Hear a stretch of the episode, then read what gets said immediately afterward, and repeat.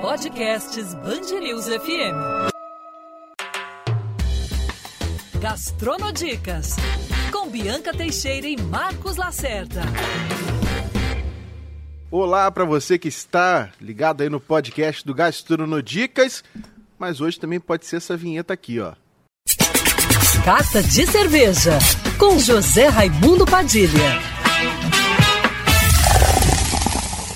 Hoje tem cerveja Bianca Teixeira, crossover de colunas Meu da Band News FM. Deus do céu. E, gente, antes da gente falar sobre a cerveja nos bastidores, eu estava me preparando psicologicamente, né? Porque só em pensar em cerveja eu acho que engorda. E olha, não engorda. E ele vai te contar isso, porque hoje a gente trouxe um cara aqui fantástico. Essa palavra mestre cervejeiro eu acho muito chatonildo, mas eu acho que ele é, é um educador da cerveja. É o cara que. É como se fosse assim um enólogo, sabe? É o cara do. Não é um sommelier, ele é mais do que um conhecer. Ele realmente é um cara que entende como ninguém, além de gostar de consumir. A gente tem aqui no Gastronodicas hoje Padilha, nosso grande Padilha. Tudo bom, Bibi? Poxa, muito obrigado pelo convite. Lacerda, Ah, Bibi tá aqui saudações. com vocês. Saudações cervejeiras. É. Saudações de verdade. Por que a gente trouxe ele? Porque o clima de festa já começou, porque a Copa abre no domingo. Que vai E pede cerveja, né? Claro! Você consegue imaginar assistindo uma boa partida sem uma cervejinha do lado? Só a gente que tiver de plantão aqui na redação, Bibi. Ah, meu Deus do céu. Mas olha, até vocês podem tomar uma cerveja zero álcool. Uma Pode cerveja ser. sem álcool. E sem glúten, inclusive. Sem É. glúten, baixa caloria, tem muita coisa boa hoje na cerveja. E a gente vai dar o primeiro pontapé já no Gastronodicas, porque depois de amanhã começa a Copa, estreia a Copa com quem? Catar e Equador. Maravilha. Não, e o Catar, uma coisa que eu estava pensando, é o Catar ele fica muito perto ali de onde nasceu a cerveja, do berço da cerveja há 12, 11, 13 mil anos Dizem que atrás. nasceu na Mesopotâmia, né? Exatamente, ali no crescente fértil, naquele vale entre o rio Tigres e Eufrates, onde tinham os jardins da Babilônia, né? Que ali crescia, depois da última era do gelo, crescia muito cereal. Então, os homens primitivos catavam aquele cereal, aquele cereal germinava, transformava o amido em. eh, transformava o amido num fermentável e começava a fermentar o açúcar. E aí fazia o álcool e eles ficavam pirados, né? Imagina. coisa, É, imagina a onda, Eu, né? sei, eu fi- eu fiquei perguntando pro Padilha que eles falam que a cevada crescia selvagem. Porque o homem, era- ele era, naquela na época... Mesopotâmia, né?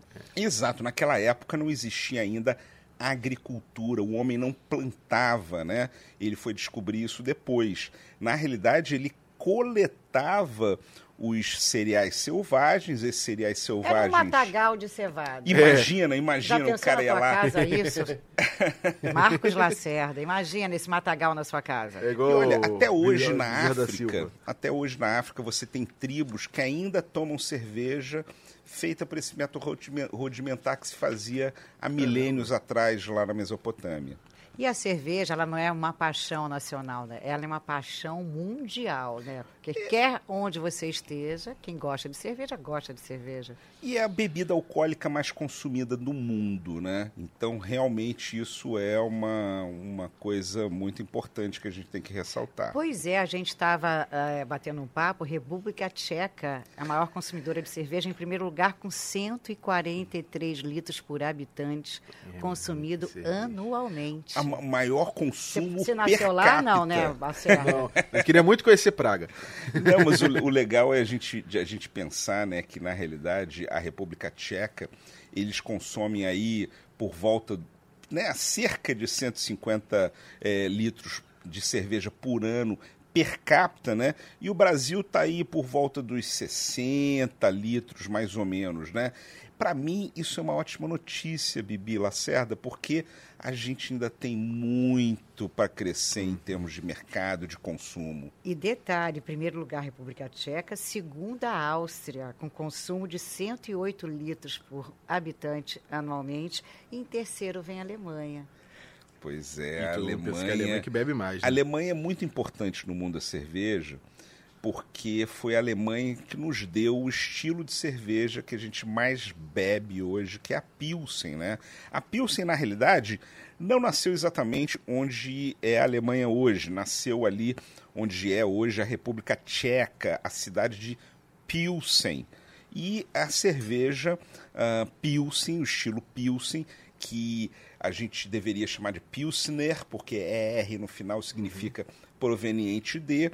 Então, essa cerveja que nasceu lá em 1842, uma cerveja leve, cristalina, com aroma floral de lúpulo, muito leve na boca, muito dourada, aquela espuma branquinha, ela dominou o mercado e hoje toda cerveja popular que existe no mundo derivou dessa cerveja que nasceu em Pilsen, que está ali na escola alemã, apesar de ser na República Tcheca. Agora, nessa Copa do Mundo no Catar, a cerveja ela não vai ser um item, digamos assim, tão bem requisitado no país de uma maneira geral, tanto pelas regras do Catar, quanto pelo valor também, né? É a cerveja mais cara da história da Copa do Mundo, meio litro, 500 ml, que é o que eles vão comercializar lá, está custando 50 reais catarianos. Lá se fala reais. Alerta do Padilha, brasileiros de reais. plantão no Catar. 75 reais meio litro de cerveja, Padilha.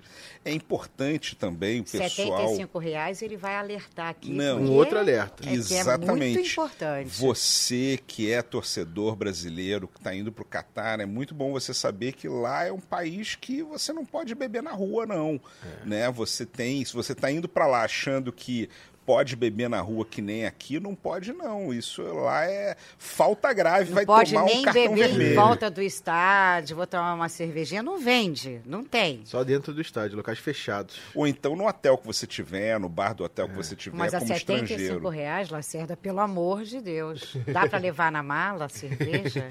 e, e, e, dentro do, desses países, dos 32 países que estão na Copa do Mundo, para o ambiente cervejeiro, a gente tem alguns aqui que são bem tradicionais e, e que é até no, no, no, popular também, né? Você já mencionou a Alemanha, que tem a Oktoberfest, Amsterdã, que tem cervejaria. A Holanda, né? Que, É, Holanda, Holanda. Segunda-feira a gente já começa com a cervejada. A Inglaterra e a Holanda, que são dois países que consomem muito cerveja. Estados Unidos, Estados Unidos Inglaterra, Estados Unidos, Bélgica. Segunda-feira, então, vou decretar o dia da cerveja na Copa. Porque É. só tem time, só país da cerveja. Aí vem, aí vem terça, já tem também a Alemanha e Bélgica. aí vai embora. Olha, e na terça também tem a Espanha, que assim, apesar de não ser uma escola cervejeira como a Inglaterra, como a Alemanha, como a Bélgica, como os Estados Unidos, mas a Espanha é um país que se bebe e se produz bastante cerveja por lá. Inglaterra, a relação com os pubs também é bem, bem clássica, né?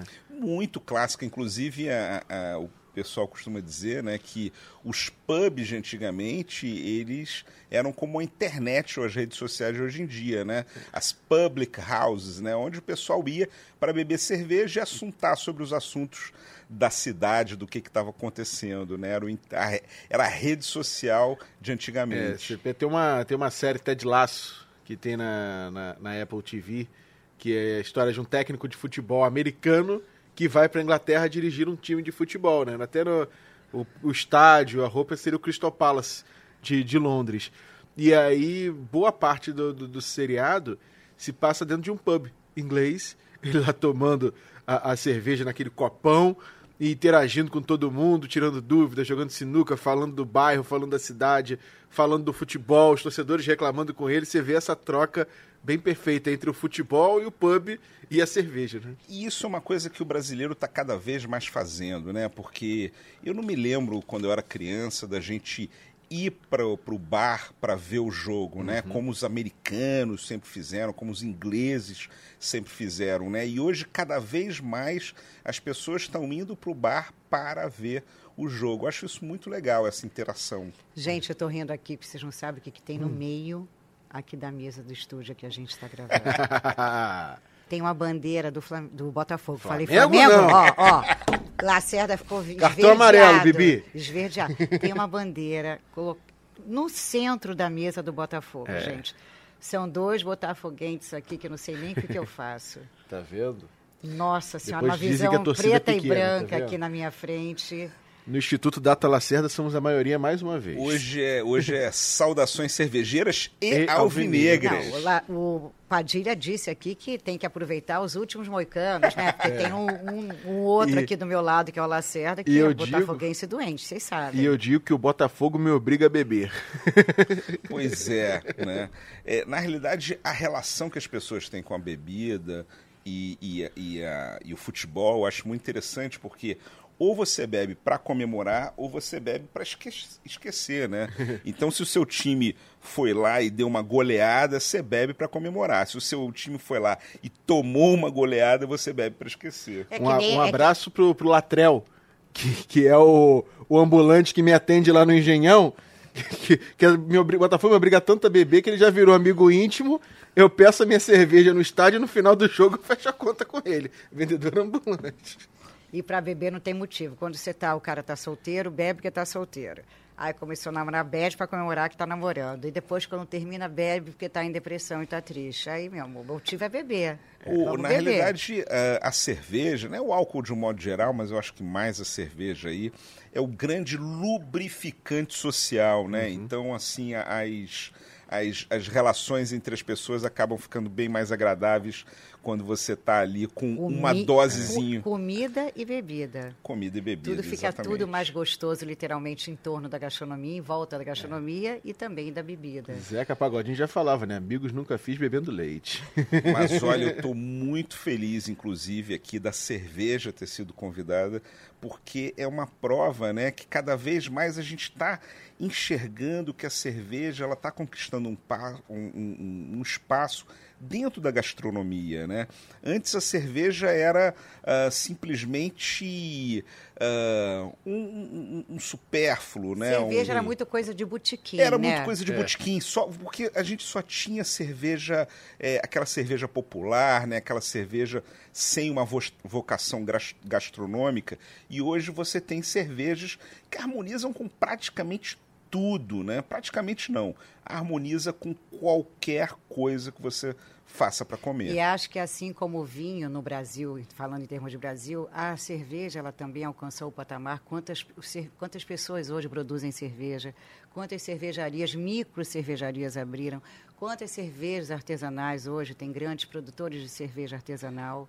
O vinho é a mesma coisa. Quantas vinícolas estão surgindo por aí? Mas eu acho que a cerveja, ela realmente, principalmente para a mulher, era coisa de homem. E Exatamente. hoje acabou, a gente desmistificou isso, né, né Lacerda, Aham. você não acha Bi, também? E, e- e outra coisa que eu que antigamente você falava que ah, cerveja é coisa de homem, o que eu acho isso uma, um- uma, uma bobagem, porque cada vez mais eu vejo casais onde a mulher está tomando uma double IPA super amarga, alcoólica, extrema, e o homem ali está tomando uma pilsinzinha, no máximo toma ali uma cervejinha de trigo. Cada vez mais comum isso. Cerveja é coisa de gente grande, não é E- coisa de gente fraca, não, coisa de gente forte. Exatamente. E paladar. O paladar da gente não tem gênero. Isso é que as pessoas precisam entender. E Padilha, uma outra história que eu fico vendo, às vezes eu vou almoço em casa de amigos meus, ou jantares, e aí eu vejo aquela cerveja, aquela geladeira entupida de cerveja todas deitadas, ou no gelo que o cara fica enfiando. Como é que você armazena, agora que os jogos estão chegando, a Copa abre no domingo, qual a melhor maneira da gente armazenar, da gente conservar a cerveja? Essa é uma dica que eu adoro dar, né? Como gelar e manter gelada durante um evento. e né? conservar-se fora do gelo em casa. Você comprou, vai guardar. Ah, isso é importante Acho falar, né? duas Isso é coisas. importante falar. Então, assim, o ideal é que você gele a sua cerveja pelo menos um, dois dias antes do evento que você vai fazer. Isso pode ficar na geladeira. Importante a cerveja ficar em pé, tá? Porque isso, se você vai botar um dia antes para tomar no dia seguinte, nem faz tanta diferença.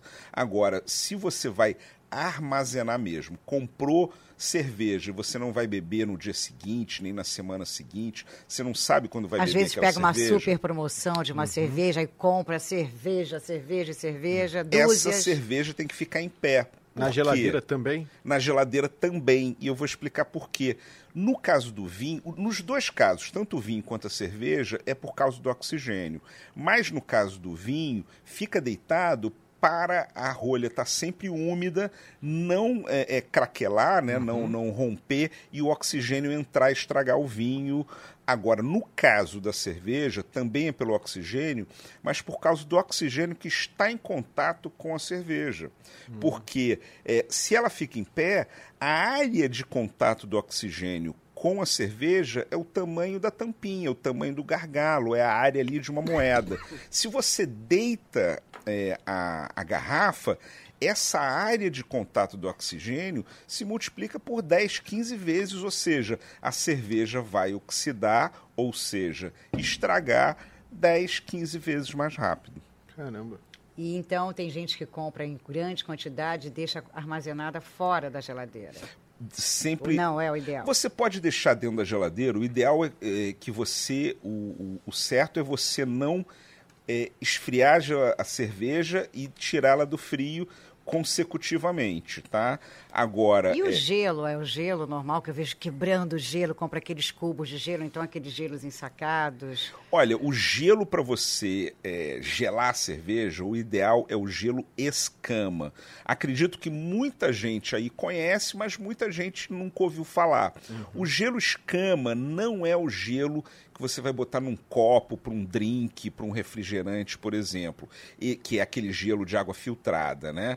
É, que é até feito para ele uh, ocupar mais espaço, pro, tem aquele buraco no meio, Isso. que é para o líquido passar ali por dentro e gelar mais o líquido, né? No caso do gelo escama, ele tem formato de escama porque ele vai preenchendo os espaços. Então, o ideal eu sempre dou essa dica. Se você vai fazer uma festa grande, não conseguiu gelar cerveja na véspera, se você vai ter que gelar cerveja no dia, a melhor coisa para fazer é pegar o espaço onde você vai colocar as cervejas, pode ser uma tina, pode ser um isopor, pode ser um cooler, pode ser até mesmo um balde. Uhum. Você tem que primeiro colocar as cervejas em pé, ou latinha, ou garrafa, nunca é, lá no fundo e deitadas, porque senão... Né, Fazia quando... tudo errado, mas, mas é por isso é. que todo mundo já passou por aquela situação de estar tá lá no fim da festa e tá queimando o braço é. na água gelada tateando para ver se tem alguma. Se for no verão de 40. Se tiver 43 graus a temperatura, eu até mergulho lá. Vai, nada dentro daquele barril. Mas. Porque o que, na realidade, o que gela cerveja não é o gelo. O que gela cerveja é a água gelada. Então uhum. a minha recomendação é não coloca o gelo antes, porque senão ele, se você fizer isso, ele forma um bloco, você não consegue enterrar a garrafa ou a latinha lá dentro. Primeira coisa, coloca as latinhas ou as garrafas, cobre com gelo escama e depois acrescenta água até a altura ali do gargalo. Ela vai ficar dentro dessa água gelada, o gelo vai gelar uh, a água e a água vai uh, envolver toda a garrafa ou a latinha e vai gelar ali em meia hora você já tem uma cerveja gelada e ela vai se manter sem congelar, porque é importante. Muita gente fala assim: ah, põe no freezer. No freezer, se você não é. ficar cuidando o relógio o tempo inteiro, uh, ela vai congelar. Dentro do gelo, ela não congela. E a cerveja congelada? Por exemplo, tem gente até que fala assim: ah. Passa a mão na, na, na bundinha da cerveja que vai saindo o gelo, não né? Pega, não pega, é o clássico. É. é. tem que pegar sempre na, na parte da chapinha, né? Se tiver muito não congelado. Pode pegar na garrafa. Mas uma vez ela congelada, botei no congelador, congelou. Se eu botar embaixo e esperar é, descongelar, estraga a cerveja? Olha, é, pro entretenimento, para assistir, ainda mais se você já tiver com algumas outras cervejas na é cabeça. uma mais, uma menos. É uma mais, uma menos, né? Mas assim, uh, dentro da sommelieria, a gente não recomenda isso, até porque quando você congela uma cerveja ou qualquer outra uhum. bebida, você separa o álcool da, do resto da cerveja. Então, na realidade, você tem ali um comprometimento da integridade da cerveja. Então, o ideal é nunca congelar. Inclusive, vou até falar para vocês que existe um método de fazer cerveja com teor alcoólico mais alto, que é congelando. A gente chama isso de destilação a frio tecnicamente não é destilação, tá? Destilação é um outro processo, mas informalmente a gente fala de destilação a frio, porque você vai congelando numa, numa, numa velocidade muito devagar, e o que vai congelar primeiro, né, é uh, justamente a água. E vai ficando ali o álcool sem congelar e vai ficando também os nutrientes da cerveja. Então você consegue uma cerveja a partir desse processo que tem muito mais teor alcoólico, muito mais uh, intensa. Uhum. Ano passado, por exemplo, no Mundial da BR, uh, a Bod Brown fez uma cerveja assim, a partir de, da cerveja deles, que se eu não me engano é, é a Perigosa ou a Double Perigosa, que é uma IPA, uma Double IPA, se eu não me engano, eles fizeram esse processo e a cerveja chegou a 25% de teor alcoólico praticamente um licor, uhum. né? E espetacular, foi o que eu mais bebi. Tomei três uh, copos daquela cerveja, voltei para casa em zigue-zague. Vocês só estão falando nem como de chegou. cerveja, mas o que... A... Gente, muita gente vai receber os amigos em casa, a dois, a cinco, a vinte... Agora vamos falar do que, é, o que, que você propõe para a gente tomar essa cerveja, o que, que é prático nas nossas, nas nossas nas nossas reuniões para assistir aos jogos da Copa. Né, tem desde o fit ao gorduroso. E ele me falou uma coisa que eu levei um susto de cara. Uhum. Cerveja pede gordura. Agora esclarece isso direito, Padilha. Na realidade, a cerveja, né, por ser, uh, ser álcool, ela acaba, quando entra no nosso organismo, acaba pedindo gordura. E quando eu falo em gordura, não é aquela gordura que a gente tem uma imagem da preconceituosa. picanha que o Lacerda hum. adora. Ai, ai, ai. Não é aquele torresmo boiando lá naquela, naquela poça de, de, de óleo né, na, na, na vitrine o pastel. do, Não é isso. Hum. Quando eu falo de gordura, por exemplo, é, nozes, né? Nozes, castanhas, etc. É gordura queijo, aquele queijinho que você gosta de comer aperitivo, queijo é gordura, até mesmo chocolate, que harmoniza muito bem com uma cerveja com maltes torrados, uma stout, por exemplo, chocolate é gordura. Então a cerveja pede gordura. Então o ideal é você fazer comidas que tenham um certo grau de gordura, só que você tem que ver com qual cerveja que você vai harmonizar para você ter uma harmonização melhor. As cervejas mais leves, tipo Pilsen, a gente vai harmonizar com pratos mais leves, pratos menos robustos, como em qualquer harmonização. Uma cerveja mais robusta, mais alcoólica, mais intensa, você vai harmonizar com pratos mais gordurosos, mais intensos, mais robustos. Por exemplo, é, cerveja e pizza combina? Combina, mas esse é um ótimo exemplo, Bibi, por exemplo, que pizza que você. A, base da pizza, ela é natural, é, digamos, natural não, perdão. Ela é neutra. Se falar né? calabresa, é. o Lacerda. Exatamente. Vai pirar. Vai pedir 10 pizzas é. para assistir eu, eu, eu, pedir mais ainda. Eu pego exemplos assim, bem, bem uh, distantes, né? Por exemplo, uma pizza calabresa e uma pizza de brigadeiro de sobremesa, uhum. por exemplo. Elas vão harmonizar de maneiras completamente diferentes. O que vai comandar é o recheio. Então, por exemplo, uma pizza. Vamos pegar três pizzas: uma de mussarela, uma de calabresa e uma de brigadeiro, por exemplo, uhum. né? Ou Nutella, enfim. A pizza é, de queijo, a pizza de mussarela só, você pode até harmonizar com uma cerveja mais leve, uma Pilsen, por exemplo, vai muito bem. Talvez uma Pilsen com um pouco mais de personalidade, uma German Pilsner, por exemplo, né? Que tem toquinho a mais lúpulo, um toquinho a mais é, de, de amargor e de, e de corpo e tudo. Já na calabresa, como tem aí uma carne, ela já vai pedir, e temperos, que é diferente do que a gente tem na mussarela, você já vai pedir uma cerveja que tenha um malte mais tostado, que tenha um pouco mais de informação de lúpulo, um pouco mais lupulada, uma Session IPA ou até mesmo uma IPA. E no caso de uma cerveja de sobremesa, eh, desculpa, uma pizza, uma pizza de sobremesa, como uma pizza de brigadeiro, né, hum. um, ou de Nutella, aí uma stout, que é uma cerveja que tem malte torrado com notas de café e chocolate que vão harmonizar com esse chocolate. Agora, Padilha, qual a diferença da cerveja para o chopp? Ah, essa pergunta é ótima, cara. Na realidade, é, as pessoas acham que são produtos diferentes. Não, uhum. tudo é cerveja. É, só que você coloca cerveja ou na lata, ou na garrafa, ou no barril. Né? Uhum. É, na lata ou na garrafa, você vai colocar no copo e você vai beber direto. A do barril não. A do barril passa por uma. Uh, é, para você servir ela na, na, na torneira e você acaba chamando isso de chope. A palavra chope tem uma origem muito interessante, porque é da época em que os alemães estavam chegaram no Brasil, começaram a fazer cerveja, e eles pediam no final do expediente para ver como é que estava todos os dias, para ver como é que estava a qualidade de cada barril, o mestre cervejeiro alemão pedia um chopp. Chopp é uma unidade de medida.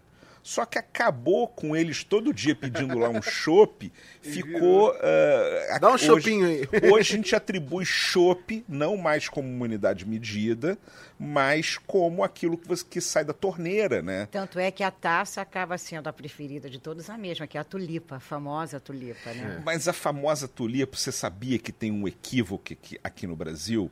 Ah, o que a gente chama de tulipa, vocês já devem estar imaginando aí em casa, que é aquela taça reta em forma de V uhum. com uh, um, uma basezinha, né? Isso é uma taça Pilsner, pelo simples fato de que não tem a forma da flor tulipa.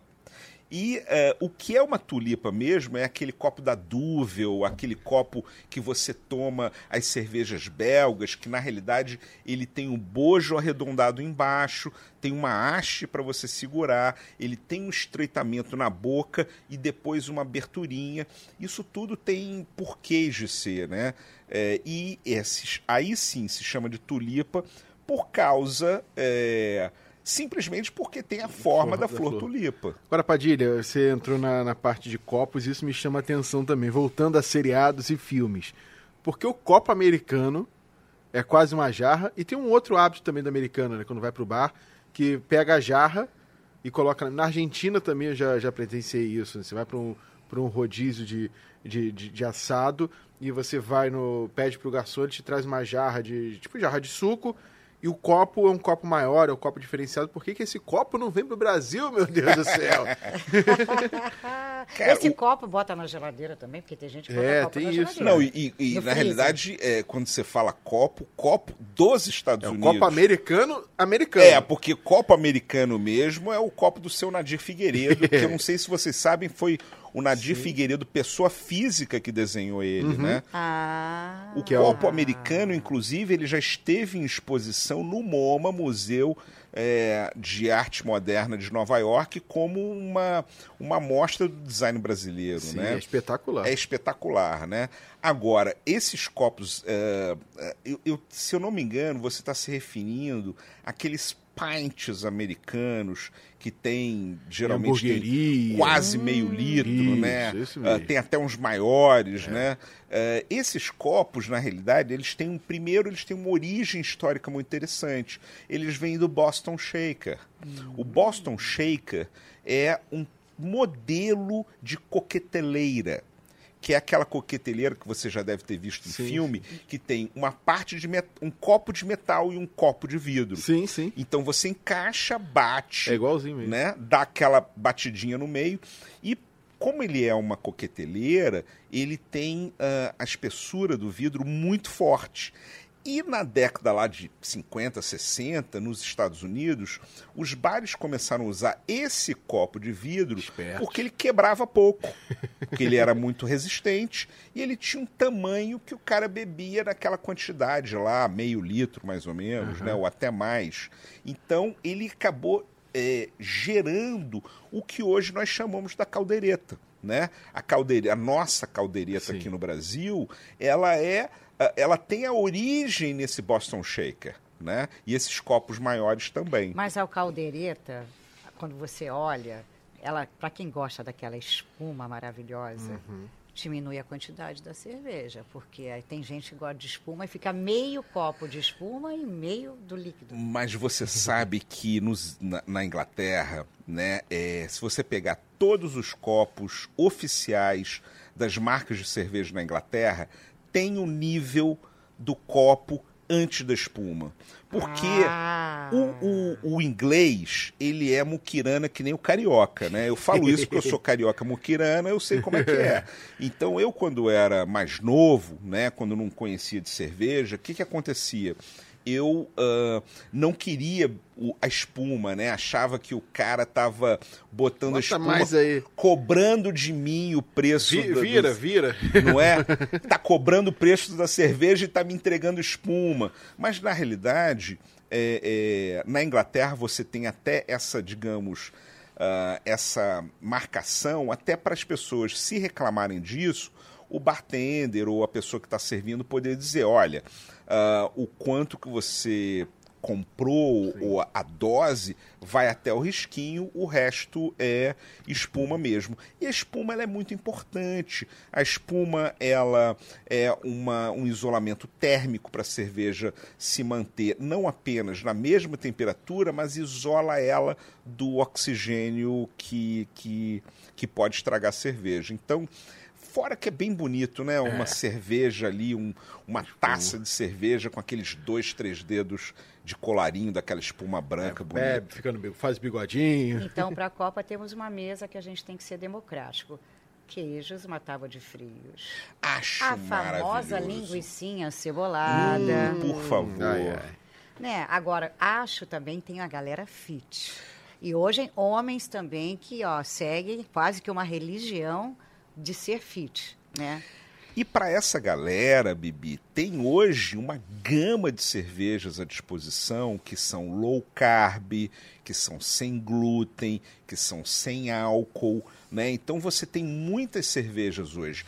Eu sou de uma época, né? Acredito que vocês devem se lembrar de, não precisa ir muito longe não, 10, 15 anos atrás, você ia pedir uma cerveja sem álcool, era ruim, não era uma cerveja com o mesmo sabor da cerveja com álcool. Hoje isso mudou.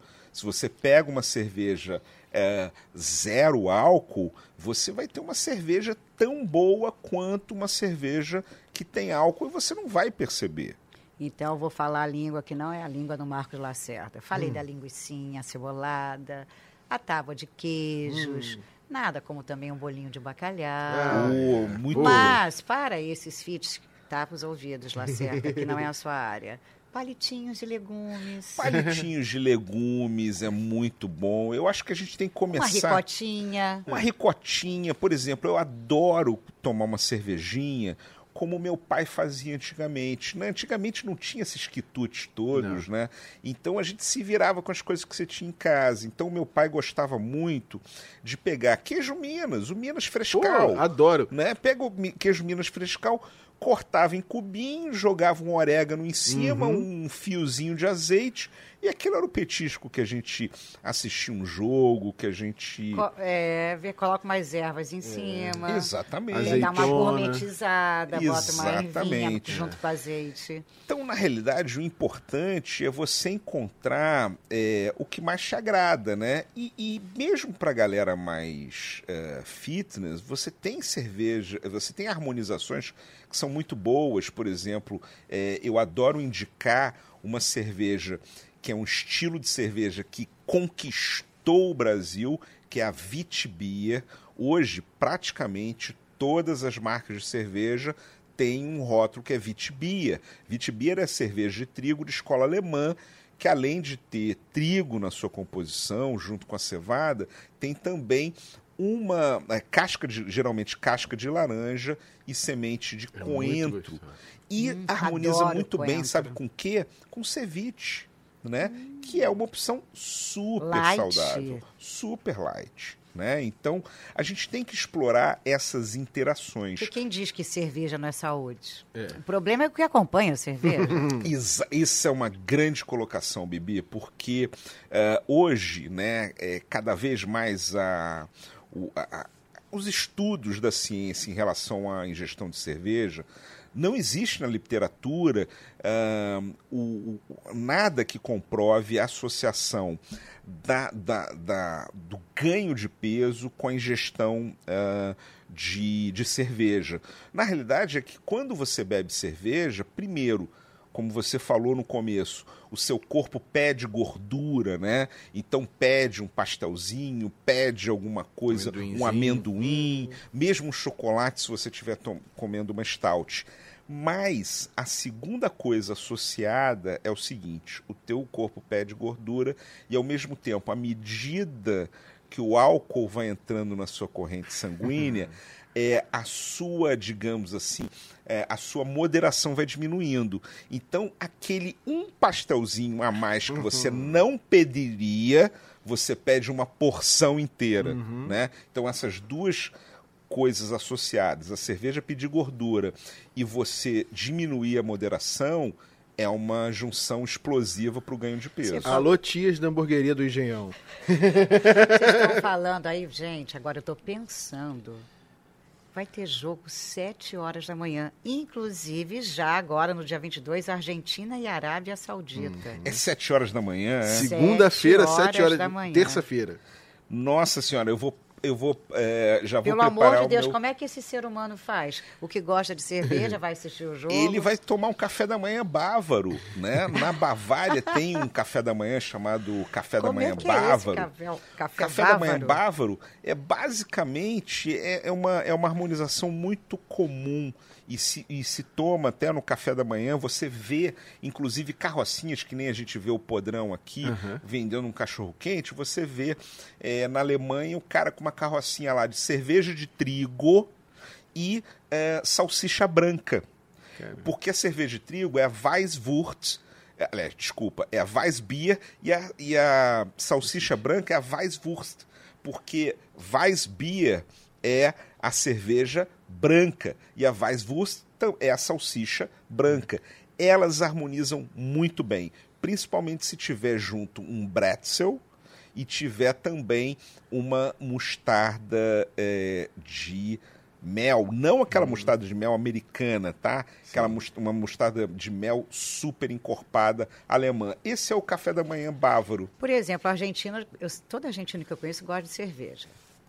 Uma empanada. Ele vai poder acompanhar com a gordura, que ele também gosta de carne, e lá o doce de leite, que é o Ah, melhor doce, Doce de leite, doce, Argentino, você vê que doce carne de leite doce de com uma leite lá é bom. stout, com uma stoutzinha vai muito bem. E uma Sete horas da manhã também. você prepara a sua picanha, Uma Lacerda. empanada de manhã cedo pra ter a massa, pra fingir que é pão. Mas olha, eu vou dizer o seguinte: para Alemanha, para o jogo da Argentina, o que eu indicaria é a provoleta. Tá? É dif- diferente da, do nossa, da nossa provoleta aqui, né? Que são aqueles. Aqui no Brasil, a gente come os cubos de provolone à milanesa, né? É, em países como Argentina, Uruguai, que também está na Copa, é, Chile, por exemplo, eles têm a provoleta que eles cortam um disco de um ou dois dedos, uns dois ou três dedos até de, de provolone e colocam na brasa para assar. Ai, meu Deus. E aí E ela nosso queijo fica- coalho, né? No- É, o nosso queijo coalho. é o nosso Você tem mais coalho. dica para dar, porque quarta-feira tem Marrocos e Croácia, sete da manhã. Sete da manhã. O cara que vai receber em casa tem que entrar no clima, como é que ele faz? Olha, eu faria um Fustruk. Fustruk, é, sempre estou dando exemplos da Alemanha aqui, mesmo a Alemanha não está jogando esses jogos aí, mas é, de 7 horas da manhã. Porém, o Fustruk é um drink de café da manhã. Fustruk em alemão significa café da manhã. E é um drink que você põe 60% de suco de laranja e 40% de cerveja ah, de trigo. É ótimo porque a cerveja de trigo corta a acidez da laranja, dá um, um- um frescor por causa da efervescência, por causa do gás, e também dá um toquezinho de ah, álcool, né? Mas um álcool diluído aí por causa do suco de laranja. Agora vamos falar dos adversários do Brasil, Bibi, pra gente também Vamos, tentar harmonizar. Brasil vamos. e Sérvia, na sexta-feira que vem, às quatro da tarde. Olha, Aí, sextou. Quatro da tarde, ninguém volta mais para trabalhar lá. Nem a gente, não tem gastronodica sexta que vem. Bibi, Pena, vou arras- tá arrasada. Sérvia... Mergulhada na cerveja. Sérvia, o prato sérvio que eu mais amo na minha vida é moussaka.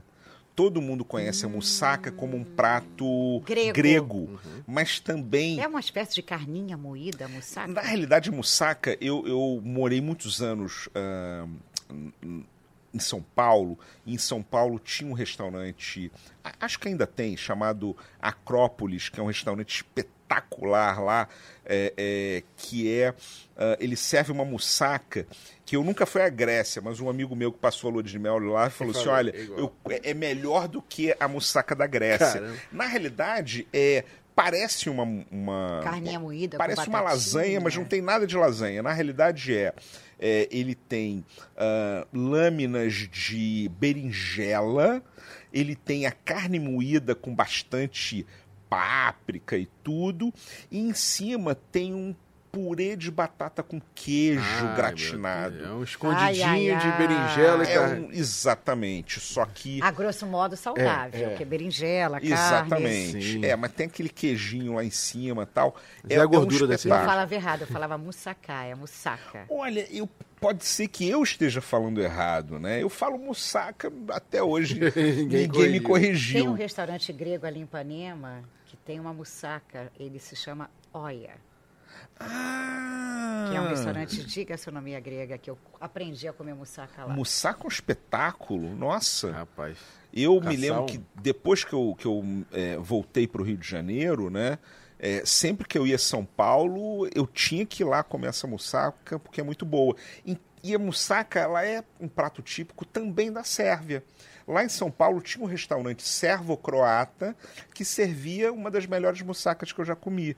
Então é uma boa dica aí é, das Sexta-feira, quatro da tarde, Brasil e Sérvia. Nossa Moussaka. Já Senhora. prepara aí, já pesquisa aí na internet uma receita de moussaka para preparar no dia. Não, imagine esse confuso, esses sete da manhã, Japão e Costa Rica, a pessoa come o quê? Aí depende de onde você Com a está. cerveja. For no Japão, é sete da noite. É. Agora, segunda-feira, dia 28 de novembro, Brasil e Suíça. Aí vai ser uma da tarde. Chucrute. Brasil e Suíça, eu reservaria para a Suíça, eu reservaria é, os chocolates. É, pensei nisso também. Depois Tá. de uma da tarde. Olha aí, eu já almoço. falando de chucrute, já toda Não, o errada. chucrute vai muito bem, né? Chucrute, né? Mas assim, pensando na Suíça, pensando no chocolate, ou então os queijos suíços também vão muito bem. Muito bem lembrado. Os queijos suíços são queijos de média intensidade, eles não, tão, não são queijos tão fortes quanto os queijos azuis, nem tão é, leves quanto os queijos frescais, são queijos de média intensidade e vão muito bem com azeio de modo geral, tá? Que são cervejas que têm um pouquinho mais de ah, sabor do que as Pilsen, por exemplo. Então, vale muito bem ir na Praia da Azeio, principalmente as uh, Belgian Ales, as American Blonde, vale muito a pena você eh, investir nisso para eh, esses queijos. Que são aqueles queijos amarelos, tem até umas notas mais amendoadas, eu gosto muito. Agora, Feliz Jogo Brasil, a estreia na quinta-feira. O Brasil joga sexta-feira, na última rodada, às quatro da tarde, contra Camarões. Pode ser um camarão no alho e óleo? Camarão no alho e óleo, né? manhã cedo, sete da manhã. não, é quatro horas. Ah, bom, aí Quatro camarão horas. no alho, olha tudo que eu quero. Sexta-feira, quatro horas. Pelo amor, Camarão nem frito, volta né? nunca mais. Camarão frito Camarão pra, frito. pra gente. Pra, Aqueles pro- de Fortaleza, que é pro quase trocadilho. No azeite, Camarão frito com trocadilho. Com trocadilho. no azeitinho frito, Perfeito, aquele aí. pequenininho que você come com cabeça, com tudo. É. Amo, amo. Agora, há de convir que ninguém volta mais, né? Emenda o fim de semana, esquece. Uhum. Aqui na redação não vai ter ninguém. Não, vai, aqui a gente vai trabalhar, nossa redação tá... Não, Ei, Ih, já ficou até nervoso. Já até falou, eu derrubei tudo aqui, ó. A gente vai trabalhar, vai ficar daqui ver o jogo do Brasil aqui. Aí a nossa harmonização vai ser de batata frita, frango a passarinho, gurjão de frango, molho rosé. A redação já está, está toda aqui com Já está decoração. toda paramentada. Tá linda. É. Todo mundo vai ter que vir aqui vestido. Todo mundo vem a caráter. E aí cada um traz um prato e aquele prato bem Não. high carb. Não, e, a- e o pi- pepino são aquelas. É corneta, aqueles negócios? Vuvuzela. Vuvuzela. Vuvuzela. Nossa Senhora. Vuvuzela não dá. Eu, eu tenho uma aqui, já pedi ali, fiz sinal pra Isabelle trazer ali. E vamos fazer um Já farnel gastronômico. Padilha vai mandar uma lista de cervejas, que, aliás, né, Padilha, não existe mais, coisa mais democrática do que cerveja, né?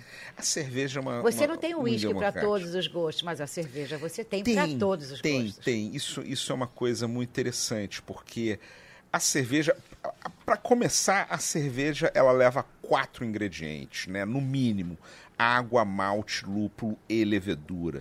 E dentro desses quatro ingredientes, a gente tem muita, muita é, variação, fora as receitas. Então, na realidade, é, é um infinito de possibilidades que você pode fazer com a cerveja. Ó, a Bibi falou da corneta, a Isabelle Rangel trouxe a minha rapidinho. Isabelle Rangel, pelo amor de Deus, não aguento nisso não. Pontapé inicial dado por Marcos Lacerda para a abertura da Copa. É, o querido Padilha é o nosso juiz, né, que vai estar apitando a melhor cerveja.